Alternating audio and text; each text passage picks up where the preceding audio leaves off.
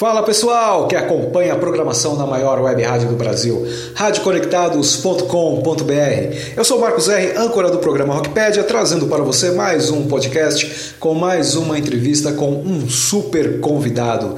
Mas antes de tudo, fique atento. Nesta quarentena, lave sempre as mãos e se puder, fique em casa. A história do rock nacional também é conhecida pelas bandas e artistas que lançaram seus trabalhos pelos chamados selos independentes, que sempre se empenharam a dar uma força para uma galera talentosa que sempre esteve à margem da grande mídia. Um desses selos mais recentes é o Musicorama Music Records, capitaneado por Digão de Sales, ou simplesmente Digão, que além de empresário também é produtor, compositor, arranjador, frontman de algumas bandas que já teve, além de outras coisas. Ou seja, o cara é um verdadeiro workaholic. Nesta entrevista, Digão falou sobre carreira, novos artistas, a cena musical atual e, é claro, a musicorama e o seu trabalho à frente de algumas bandas, como a Primitiva Sociedade Romântica.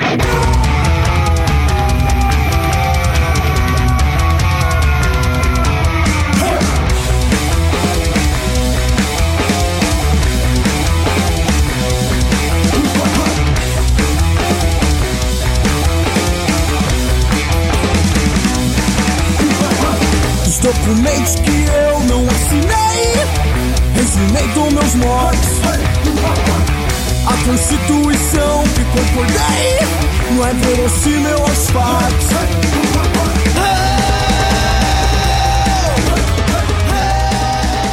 Para iniciar essa conversa, perguntei a Digão como está o trabalho da Musicorama durante o momento atual de afastamento social causado pela pandemia do novo coronavírus. Fala Marcos, prazer enorme novamente participar aqui de um trabalho junto contigo, conceder uma entrevista para você, um cara que eu admiro demais.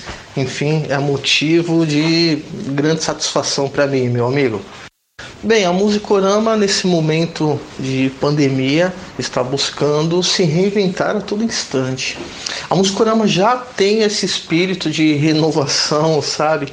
Ah, durante toda a sua história, a Musicorama começou como um festival de bandas com premiação de videoclipe, etc. Foi se reinventando até se tornar um selo, a produtora videofonográfica e etc. E agora, nesse momento de grande, que, é, grande crise a sanitária mundial, enfim, não, não seria diferente, né? A gente já estava com um planejamento de uma mudança bem acentuada nesse ano de 2020. A Musicorama, no meio do ano passado, já reduziu um pouco das suas atividades para poder implementar o que nós chamamos de Musicorama Entretenimento, que é uma nova empresa, um braço booker da Musicorama, né, que seria a nossa empresa de shows.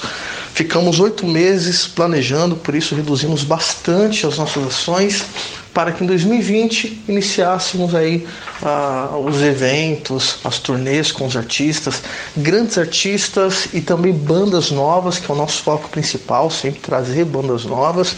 Já tínhamos 21 eventos em tratativa com o poder público, eventos que tinha ali desde bandas ultra novas, bandas que estavam surgindo agora e bandas também super clássicas, como Lila, como Strike, Kiko Zambianchi e etc. E aí veio então o coronavírus e só deu tempo da gente realizar um evento.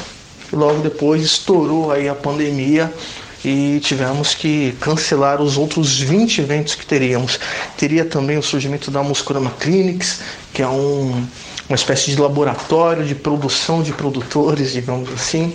Enfim, com esse problemão aí nas mãos, tivemos que adaptar a nova realidade que é 100% digital. Né? Nós já tínhamos um, um bom papel dentro das mídias sociais, agora virou 100% nosso foco.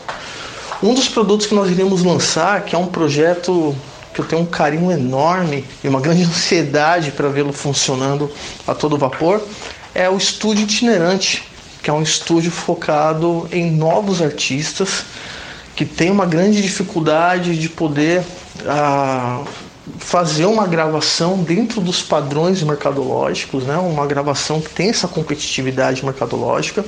Então nós criamos um estúdio itinerante, um estúdio que vai até a banda, faz a produção toda dentro dos padrões que nós sempre trabalhamos com Universal Music, com som livre, etc.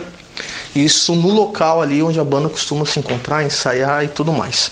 Levaremos os equipamentos e tal. É um projeto que tem começo, meio e fim. Né? Um projeto como esse não dá para você manter por muito tempo, porque para que ele tenha uma, um custo muito baixo para o artista poder gravar dessa forma, precisa que o, os profissionais envolvidos cedam grande parte ali das suas remunerações, né? Deixem de cobrar por uma série de serviços e tal, senão você acaba tendo um trabalho até mais custoso do que o artista ir até o, o estúdio.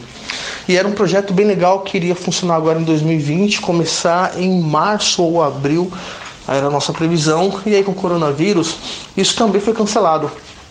Mas nós, revisando todo o projeto, para poder adaptar para a nova realidade que nós estamos vivendo, decidimos lançar então o estúdio online, o Musicorama Estúdio Online que deve é, ser aberto aí para o público a partir de julho ou agosto. É um projeto que já, já está chamando aqui alguma atenção. Nós estamos com a intenção de lançar no Brasil e na Espanha primeiramente. Nós estamos conversando com um produtor, um grande parceiro, porque nesse projeto dos shows, uma parte seria feita no México e na Espanha. Nós estávamos já negociando a turnê de dois artistas, um para o México e outro para a Espanha, que é uma parceria que nós estamos aí trabalhando, estreitando relações já há um, há um bom tempo. Isso deveria acontecer agora em torno de março também. É, e a banda que ia para a Espanha iria no mês de junho. O coronavírus acabou atrapalhando um pouco isso, mas os contatos, né, o relacionamento, o bom relacionamento, continua de pé. Então estamos adaptando tudo isso, convergendo para o projeto do Musicorama Studio Online, que irá produzir artistas de uma maneira totalmente online. Nós estamos em fase de teste, estamos produzindo dois discos de forma 100% online.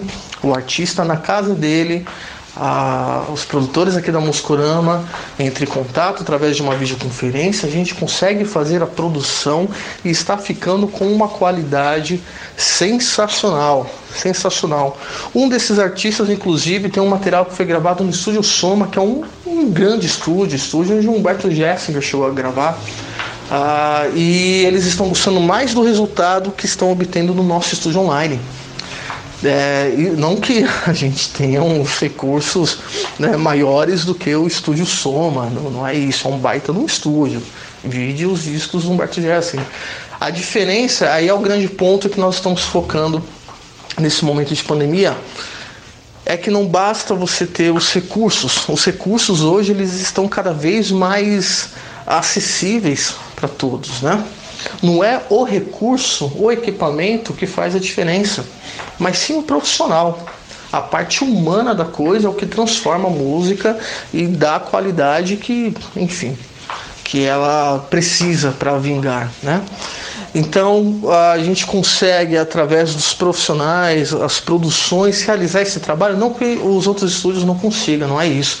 É que muitas das vezes o artista ele tinha ali a alta remuneração de um grande estúdio que ele tinha que arcar e acabava deixando de lado um valor que ele precisava destinar para contratar um diretor artístico, um produtor musical.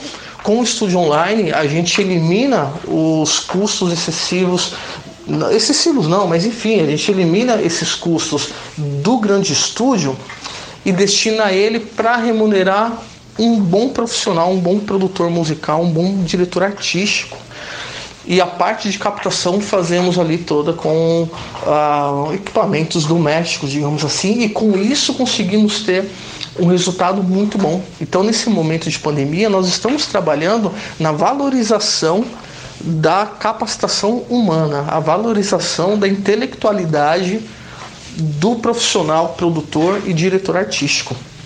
E isso está sendo algo muito legal. As experiências com estúdio online estão sendo muito interessantes. Claro, se você for em um estúdio físico, junto com o produtor musical, um diretor artístico, né? Com, se puder, com os três Uh, os três profissionais base, diretor artístico, produtor musical e engenheiro de áudio, você consegue ter um resultado né, excepcional que é dessa forma como nós gravamos as coisas com um grande artista dentro de uma major e etc. Mas para as bandas novas isso é um tanto complicado. Então nós criamos aí todo esse projeto que nós vínhamos trabalhando, os shows para poder levantar recursos para as bandas poderem gravar os seus discos, etc.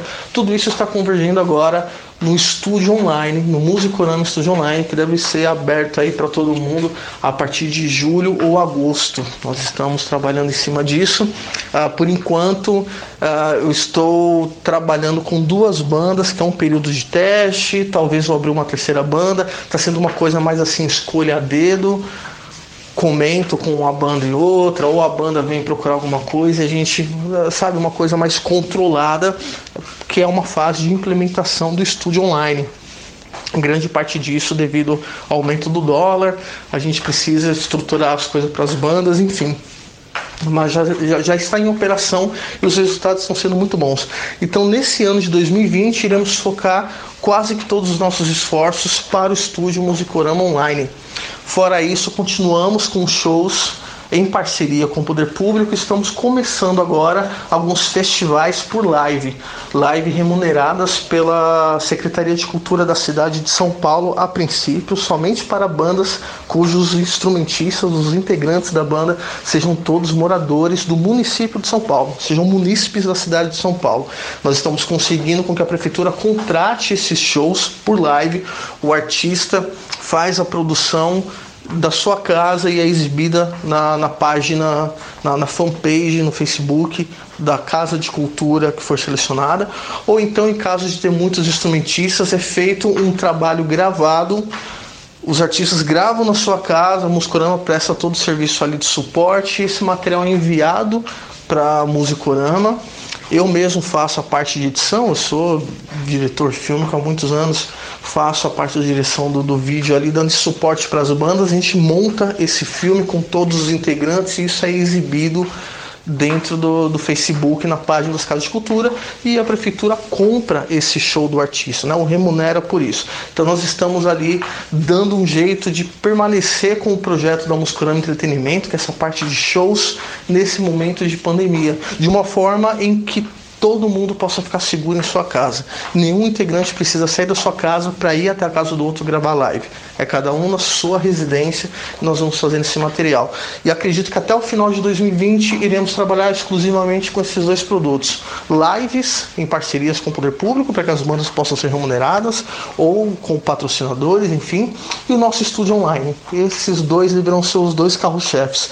Tem outras coisas rolando, algumas parcerias que está rolando ainda em processo de sigilo e etc, principalmente com a, a Espanha e o Peru, que a gente deve soltar aí lá para setembro alguma novidade. Sendo o Musicorama um selo que dá espaço a novos nomes, Digão explica como ele está percebendo as bandas e artistas da cena atual do rock e do pop nacional. Marcão, as novas bandas do rock, do pop nacional, eu percebo como um momento de grande criatividade. Uh, eu me entristeço um tanto quando escuto as pessoas falando, ah, o rock morreu, não sei o que, tal, tal, tal. O rock dentro da grande mídia, sim, ele ficou morto durante aí um, alguns anos, né? Ao ponto de não ter nenhuma canção dentro do segmento rock no, no top 100 da Billboard, por exemplo, isso no mundo.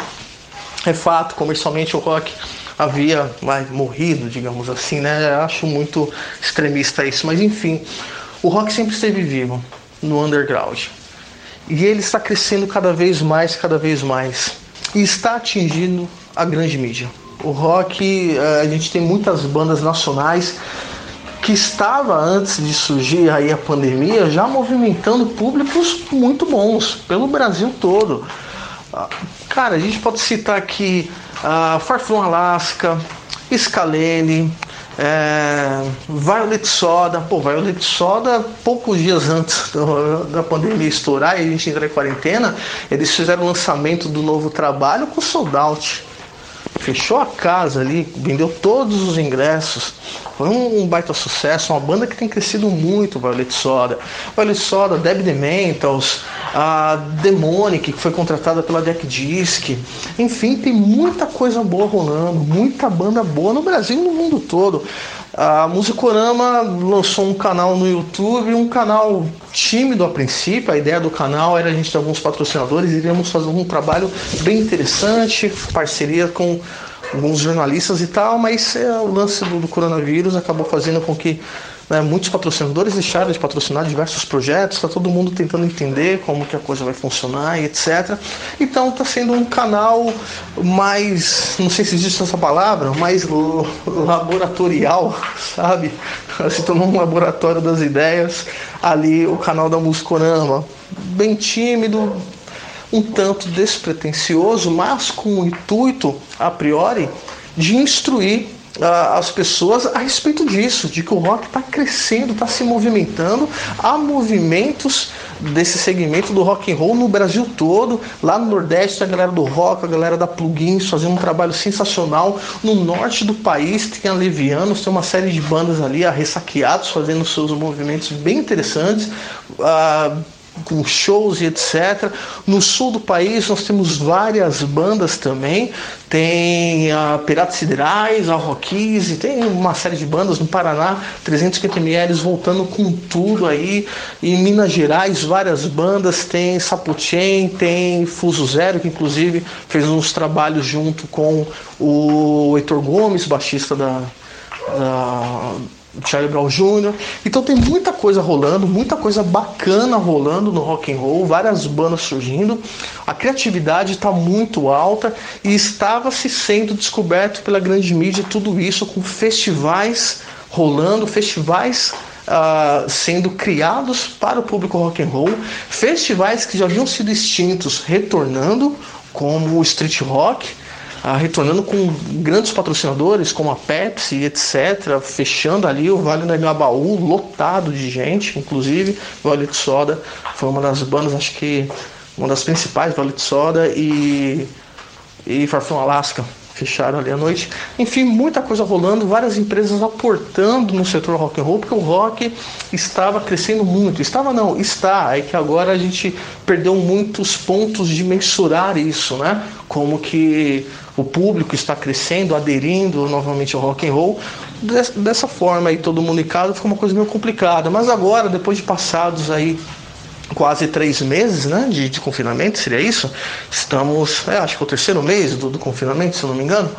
A, gente já está começando a entender como que a coisa vai funcionar, está rolando bastante pesquisas, etc. Então acredito que no segundo semestre a gente consiga mensurar novamente o crescimento do rock com um pouco mais ali de de clareza nesse momento de pandemia e novas ações serão retomadas. Já tem um festival online com patrocinadores de grandes empresas para o setor do rock and roll com muitas bandas novas. A Violet Soda novamente é uma dessas bandas que vai participar desse festival online aí, que é patrocinado por uma grande empresa e tal. Então tem empresas aportando no setor, estão aportando no setor porque tem consumidores.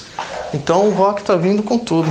Digão também falou como surgiu o seu interesse pela música e também quais foram as suas primeiras influências. Ah, sobre o, como surgiu o meu interesse pela música, bom, eu sou filho de, de músico. Eu sou filho de um grande cantor, aliás.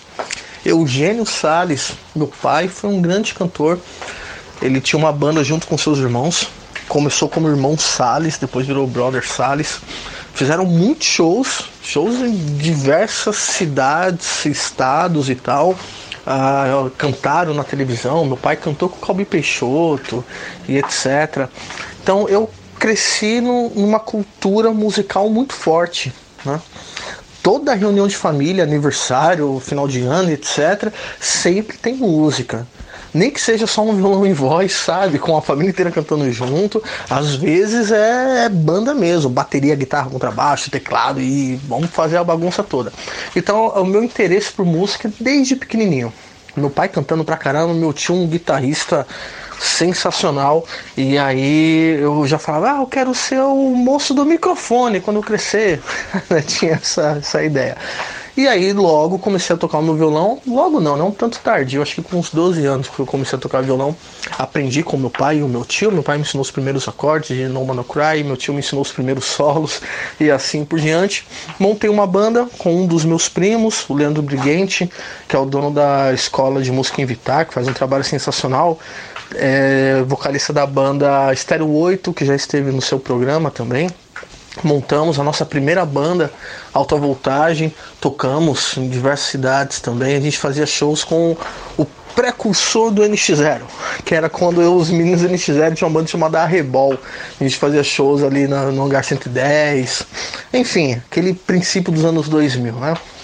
Então, o meu interesse por música sempre foi de muito cedo por conta dos meus pais, meu primo e assim por diante. E as minhas primeiras influências, nossa, foram muito diversas. Quando eu era criancinha, criancinha mesmo, assim do prezinho, gostava demais de Locanto e Robertinho. Eu chegava pro meu pai e falava: "Pai, canta a música do banquinho pra mim". Aí ele cantava, senta aqui nesse banco, pertinho de mim. Enfim, o último julgamento, né? Do Léo Canto Robertinho, depois gravado por Milionário Zé Rico, enfim. Tá, Beatles pra caramba. Uh, Led Zeppelin, gostava demais. Eu falava, pai, canta aquele rock. Aí meu pai cantava lá, é. E eu pirava, dançava os caramba. Então, o princípio ali de criança, eu diria que a minha escola musical foi muito na música raiz, né? Léo Canto Robertinho era minha música predileta. E esse rock é mais clássico, Led Zeppelin, Beatles, James Joplin, muito rock nacional, muito rock nacional, Paralamas, o Traje a Rigor, nossa, Cazuza, meu pai com, com meu tio, é, Bete Balanço, assim, era, tinha que ter, até roupa nova. Comecei nessa escola. Na adolescência, comecei pra galera ali mais de punk rock e tal. Curtia demais Legião Urbana, etc. E fui caminhando pro punk rock até que eu virei um roqueiro doidão mesmo, protestando contra a guerra no, no, no Iraque, sabe? Ali que eu tava naquela turma da galera que jogou pedra no pessoal americano. e ali eu andava com a galera punk, aí o punk virou uma grande escola. Minha primeira banda, o Alta Voltagem com o Leandro Briguente, era uma banda de hardcore melódico. Mas a gente tinha uma ideia mais de humor. Era uma banda hardcore, com influência de NoFX e tudo mais, Pennywise, mas era uma onda meio Blink-182, sabe? Meio Mamonas Assassinas, as músicas eram todas de humor, a gente fazia um show de, de cueca e tudo mais. Depois eu fui ficando pesquisando um pouco mais, me interessando mais pro lado da filosofia e acabei me desencantando um pouco com esse rock de puro entretenimento, que eu sei que tem um valor excepcional, mas eu já não me identificava mais com aquilo. E aí foi quando eu saí da banda, não queria mais fazer um lance de humor, queria já partir para um lance mais filosófico, antropologia, sociologia, eram áreas que estavam me chamando muita atenção. Então, Legião Urbana, sabe, era algo que eu curtia pra caramba. Nesse período eu montei uma banda de rock gospel, cara. Influência gospel eu tenho muito. Sou apaixonado por Resgate. Resgate é uma banda sensacional, sensacional. Tira a questão da filosofia religiosa, olhe para a questão musical que vai quebrar todas as barreiras que você possa ter. E depois presta atenção na filosofia também, que não faz mal nenhum ouvir falar de amor, ainda que seja uma filosofia um pouco diferente da, da sua, é até diferente da minha, para a verdade. Eu não sou evangélico e tal, mas gosto muito ali da, da forma como eles colocam esse ideal do humor, da cristandade, que hoje fala-se muito da cristandade, mas acredito que a leitura cristã tenha caído muito. Porque não é possível essa compreensão maluca. Mas enfim, resgate.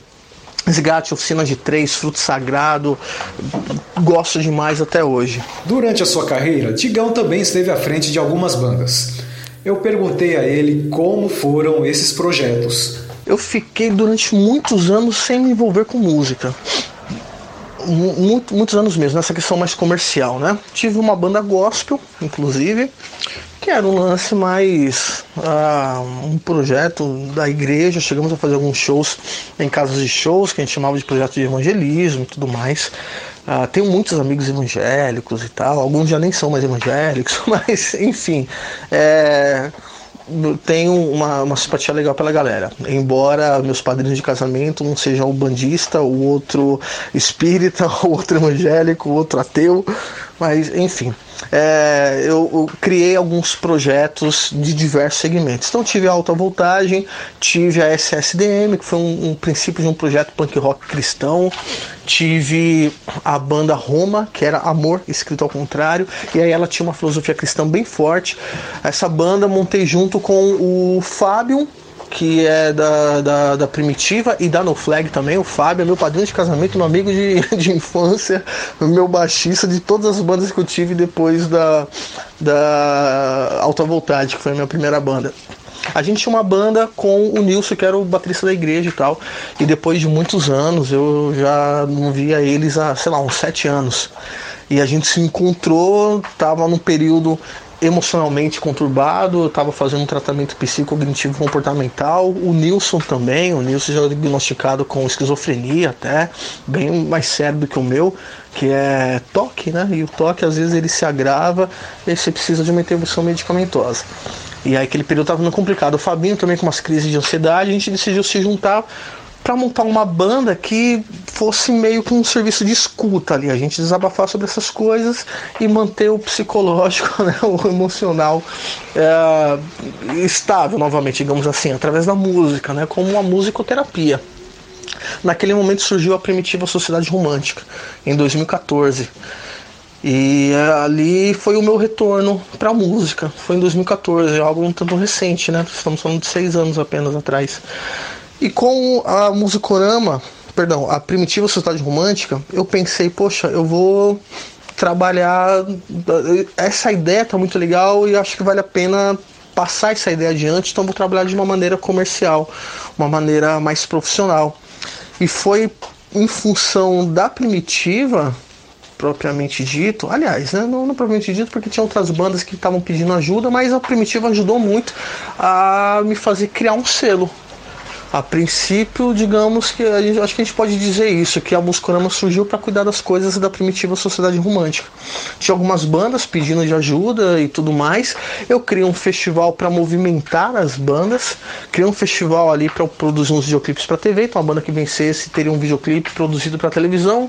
E aí eu montei a minha banda, precisava circular com a minha banda, transformei esse festival em uma série de shows aí chamado Musicorama, que rodou em vários lugares, casas de cultura, show em praça, show em casa de show e tudo mais, sempre com a primitiva e bandas convidadas, três, quatro bandas convidadas, enfim.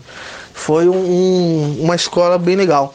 A Primitiva depois foi tomando um corpo muito grande, ela abriu muitas portas pra gente. A reunião com a Universal Music para tratar a respeito da, da entrada da Muscorama para a Universal foi apresentado a música, a, a, primitiva sociedade romântica, como o produto ali, a qualidade do nosso produto foi a primitiva sociedade romântica, que tem um videoclipe só, que é um videoclipe fabuloso que eu gosto muito, chamado Venal numa primeira versão é, dessa música que a gente gravou o baterista, já não era mais o Nilson. Quem gravou a bateria pra gente foi o Scar Cake, um grande baterista, baterista da banda Calibre 12, nosso amigão, produzido pelo Américo Simões, da Sofly, uma banda eletrônica, que era do Rick Bonadil até, e o Nando Baceto do Garage Fuzz, fez a produção, ficou um puta som legal, fizemos um videoclipe todo cheio de, de metáforas, muito legal interpretado pelo Negrulho, o DJ Super Shock, que atuou no filme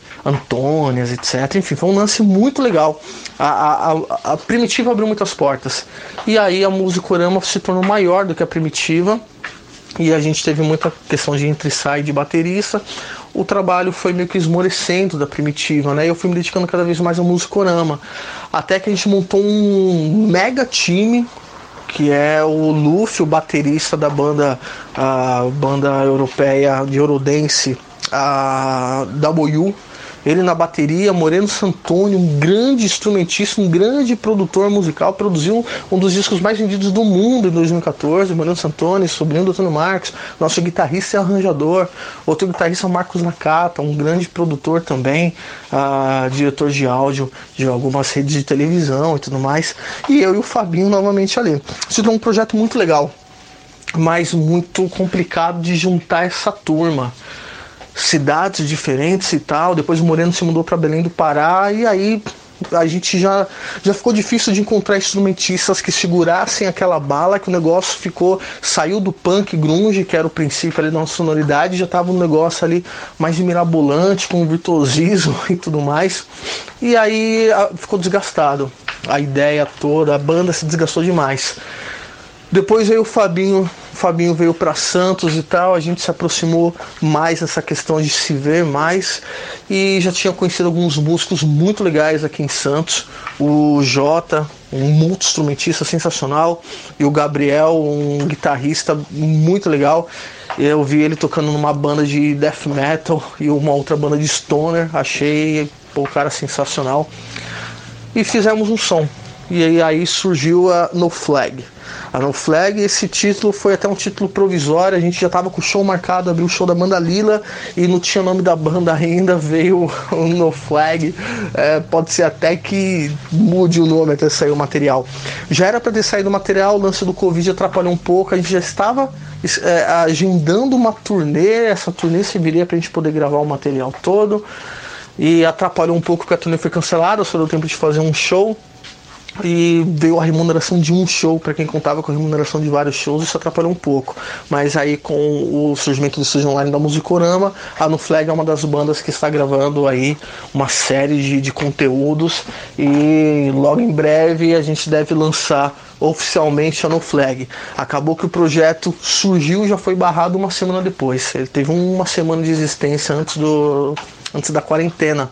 Então lançamos, abrimos o nosso Instagram para anunciar o surgimento da banda com o lançamento do show que seria no final de semana, mais ou menos assim. E aí já foi tudo cancelado, deu aquela murchada. É, os conteúdos que seriam trabalhados com fotos e, e vídeos dos shows e tal, da turnê que estava sendo montada. Enfim, até as redes sociais da banda ficaram meio que largadas. Mas aí vamos retomar tudo isso e ver se em julho ou agosto a gente lança os primeiros conteúdos da No Flag. Uma outra faceta de Digão é de escritor e poeta, fato que resultou no livro intitulado O Relicário dos Esquecidos. Digão falou sobre essa obra e também se existe maior dificuldade em escrever poesias ou letras de músicas.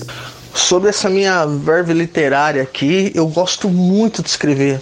Desde pivetinho, comecei com aquela ideia da professora falando como trabalho de escola pra gente criar um diário, sabe? Comecei ali. Aliás, antes disso, eu escrevi alguns livros que na verdade eram uma espécie de fanzines, né? Eram uns livrinhos feitos de, de folha sulfite recortada no tamanho A6, grampeados, com historinha ali dentro. Eu escrevi não sei te falar quantos. Eu acredito que uns sete livros, curtos, obviamente, infantis, porque eu não sabia escrever. Então criava as histórias e ditava para o meu primo, meu primo Dudu, o Paulo Eduardo. Ah, ele seguiu também a carreira, carreira não, ele seguiu a música, que a veia musical da família, mas como professor Pardal. O cara cria pedais de guitarra, cria um monte de coisa, criou pedais de guitarra para mim, para usar na primitiva, sensacional, inteligente pra caramba. E aí eu ditava para ele as minhas histórias, algumas fanfics criei do, do Sonic, do enfim, do, do, um monte de personagem maluco aí, X-Men e tal, alguns personagens que eu inventava mesmo. A gente escrevia, né? eu ditava, ele ia escrevendo, aí eu fazia os desenhos, grampeava ali e apresentava para a família, levava para a escolinha, quem já sabia ler, ou então levava para casa e pedia para o pai ler, depois me devolvia a fanzine. Quando eu aprendi a escrever e também comecei a me dedicar muito ao desenho, comecei a fazer HQs, fanzines de HQs. Isso nós estamos falando, sei lá, eu com 10 anos, fazendo uma série de HQs. Aí o meu primo, que era bem mais novo que eu, devia ter 10 anos, ele então devia ter, sei lá, uns 6 anos. 6, 7 anos, acho que eu sou, não sei quantos anos eu sou mais velho do que o Anderson, que é meu sócio na Musicorama. Coloquei ele para fazer os desenhos comigo, ele se encantava muito também por desenho. E começamos a fazer uma série de, de HQs. E, cara, inventava, tinha até a turma do Rodriguinho, que era a turma da Mônica, mas de a Mônica era o Rodriguinho, que era eu criança. Ainda não tinha o apelido de Digão, né? E aí eu me desenhava meio Maurício de Souza. Enfim, fiz muito. Então, desde criança, cara, eu criei muito conteúdo, muita fanzine, muito texto. tinha cadernos de poesia, isso foi a minha adolescência toda. Montei ali a minha banda de humor com o Leandro, compunha as canções e tal. Depois entrei numa escassez literária gigante, não conseguia escrever nada já não estava mais lendo nada, livro nenhum, lia poucos livros, mas lia, lia biografias, né? Biografia do Kurt Cobain, biografia do Renato Russo e tal. Depois não estava lendo mais nada, escrevendo mais nada durante anos e anos e anos. Aí quando eu peguei para escrever novamente, uh, eu já não tinha mais os meus livros de poesia, tinha atacado fogo e tudo mais. Me recordei de algumas poesias e nesse processo de recordar aquelas poesias eu vi que eu tinha uma história, porque as minhas poesias elas eram muito confessionais. E aí eu escrevi uma série de poesias quando nasceu o meu segundo filho, que é especial, quando a minha esposa adoeceu, fez o tratamento de câncer, escrevi muita coisa no período do, do, do, hospital e etc. E eu vi que eu tinha uma série de coisas e comecei a escrever o desfecho disso tudo até chegar naquele ponto, saca? Eu falei, nossa, se eu juntar isso daqui de uma maneira tal, eu tenho uma biografia em forma de poesia, né? um, um, enredo, um texto em forma de poesia, mais ou menos aquela estrutura dos Lusíadas de, de Camões, que é um livro, inclusive, que eu não terminei de ler quando era adolescente, mas eu gostava muito dessa estrutura, contar uma história em forma de poesia.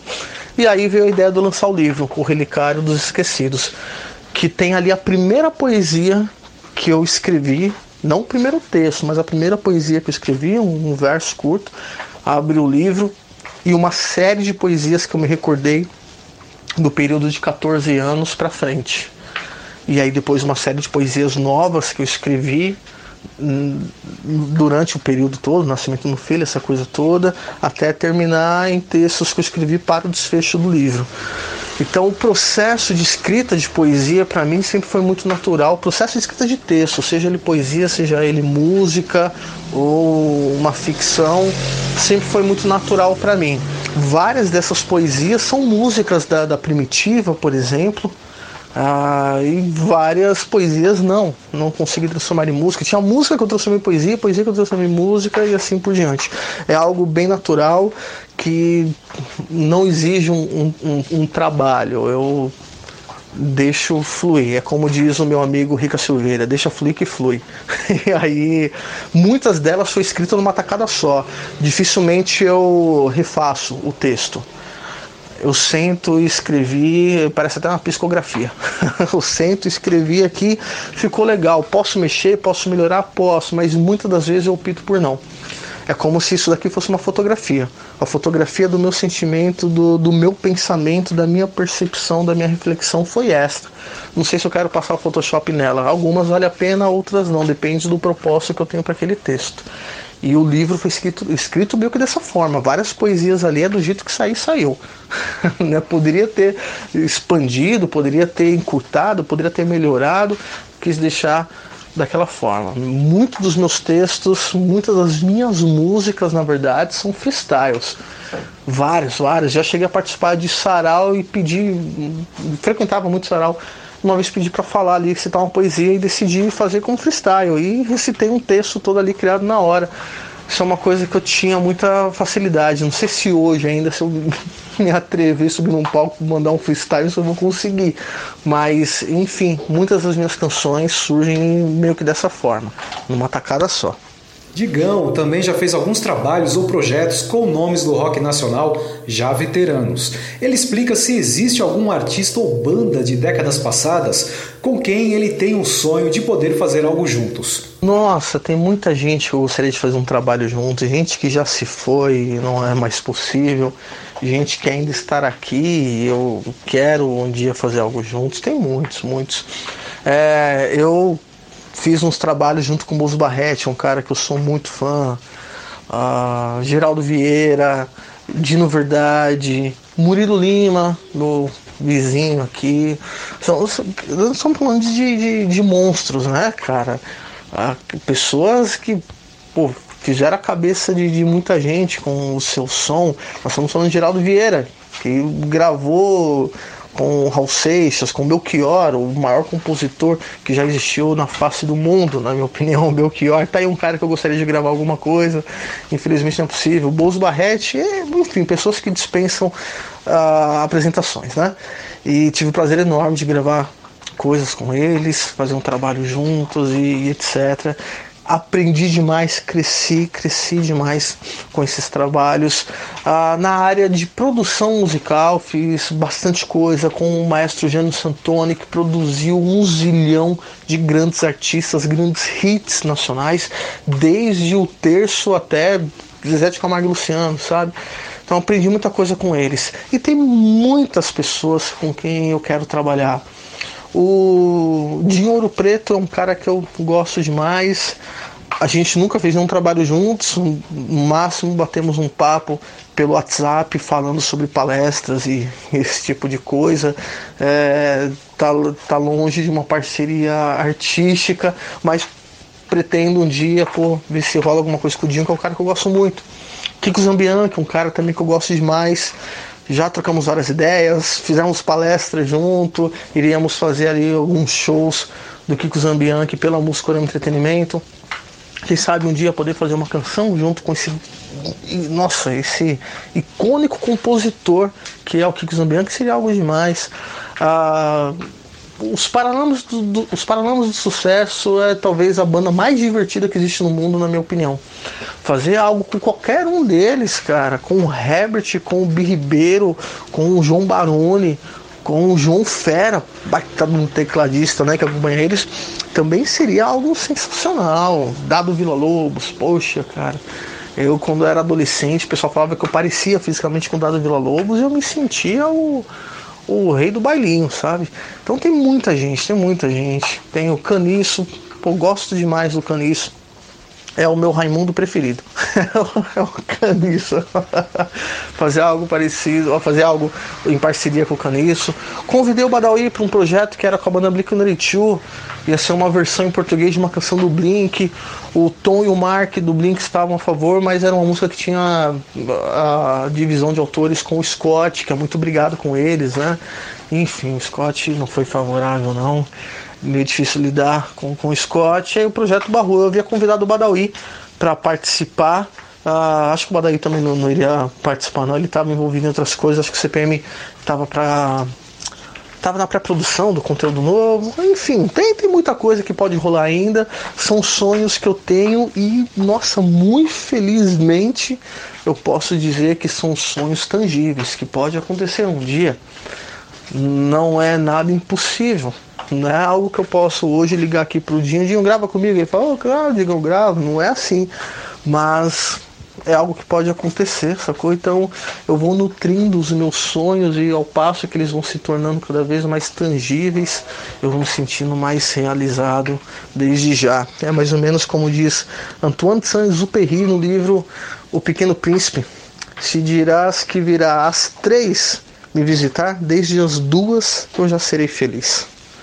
Talvez ele tenha dito às quatro, eu errei o horário, mas valeu a mensagem. Também perguntei a Digão quais são as principais dicas que ele, dentro da sua própria experiência, recomenda às bandas e artistas em início de carreira que pretendem trilhar um caminho mais profissional. O que eu indico para todo artista que está começando a sua carreira e quer trilhar de uma forma mais profissional é seguir essa concepção de profissional profissional é a partir do momento que você ganha dinheiro com aquilo. Se você não ganha dinheiro, não é uma ação profissional, uma ação por hobby, etc, etc. Então, tornar sua banda profissional é tornar sua banda um produto do mercado. Isso não quer dizer que você está assassinando os seus ideais, que você está fazendo isso só por dinheiro, que não sei o que, tal, tal, tal. Não. Você nunca sonhou em, em viver daquilo que você ama. Então, né, o, o amor e a economia vivem lado a lado. Então, você quer tornar a sua banda mais profissional, pensa como sua banda pode se tornar sustentável em termos econômicos. Direitos autorais é um bom princípio. Então, você fazer os registros das suas obras, você se filiar em uma arrecadadora, você trabalhar o recolhimento de receita com, com os direitos autorais, é uma maneira de você profissionalizar o seu trabalho, dele deixar de ser um hobby, de um encontro de amigos no final de semana, ou sabe, um show no barzinho aqui e se tornar uma carreira profissional.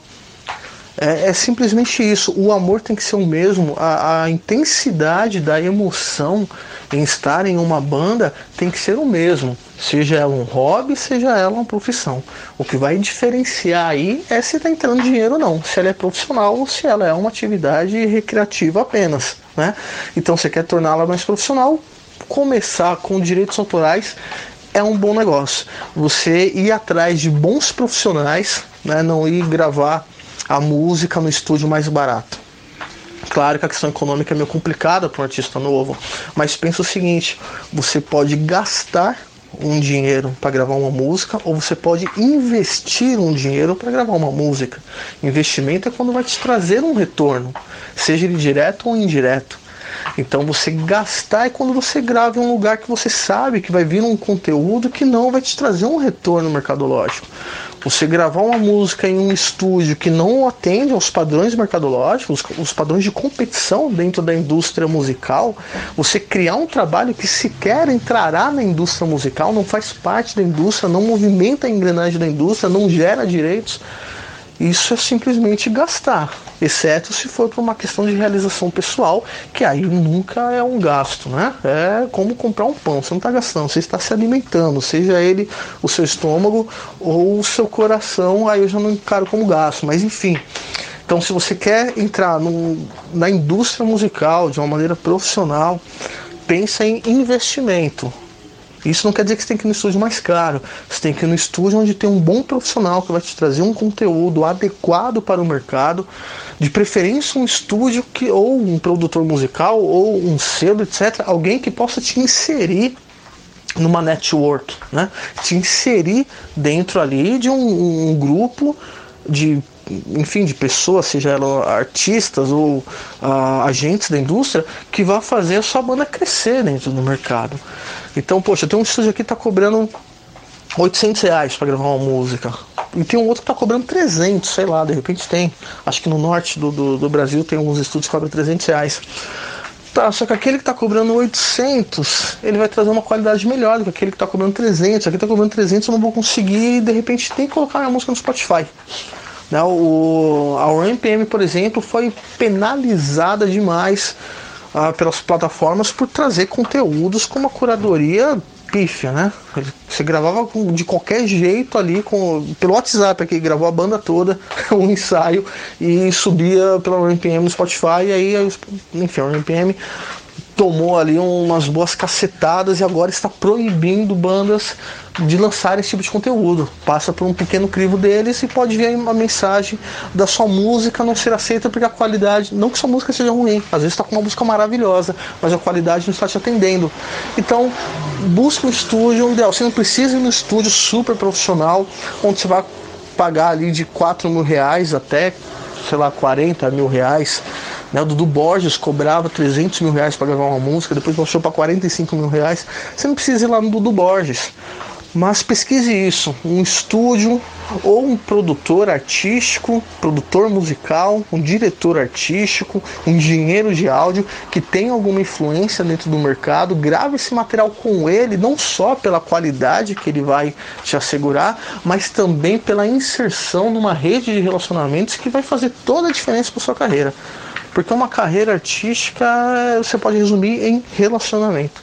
Qual relacionamento que você tem com o mercado, relacionamento que você tem com a indústria, relacionamento que você tem com o circuito de shows, relacionamento que você tem com as plataformas tudo se resume em relacionamento. Então, você quer profissionalizar sua banda, pesquise uma forma de torná-la sustentável economicamente e procure realizar os seus conteúdos, suas gravações, suas produções com produtores que vá te inserir dentro do mercado e te dar esse respaldo, te trazer relacionamentos com o mercado para que você possa trilhar aí uma carreira profissional. Ele também falou nessa entrevista sobre os seus planos futuros, sejam eles profissionais ou artísticos. Para o futuro da Musicorama tem muita coisa rolando.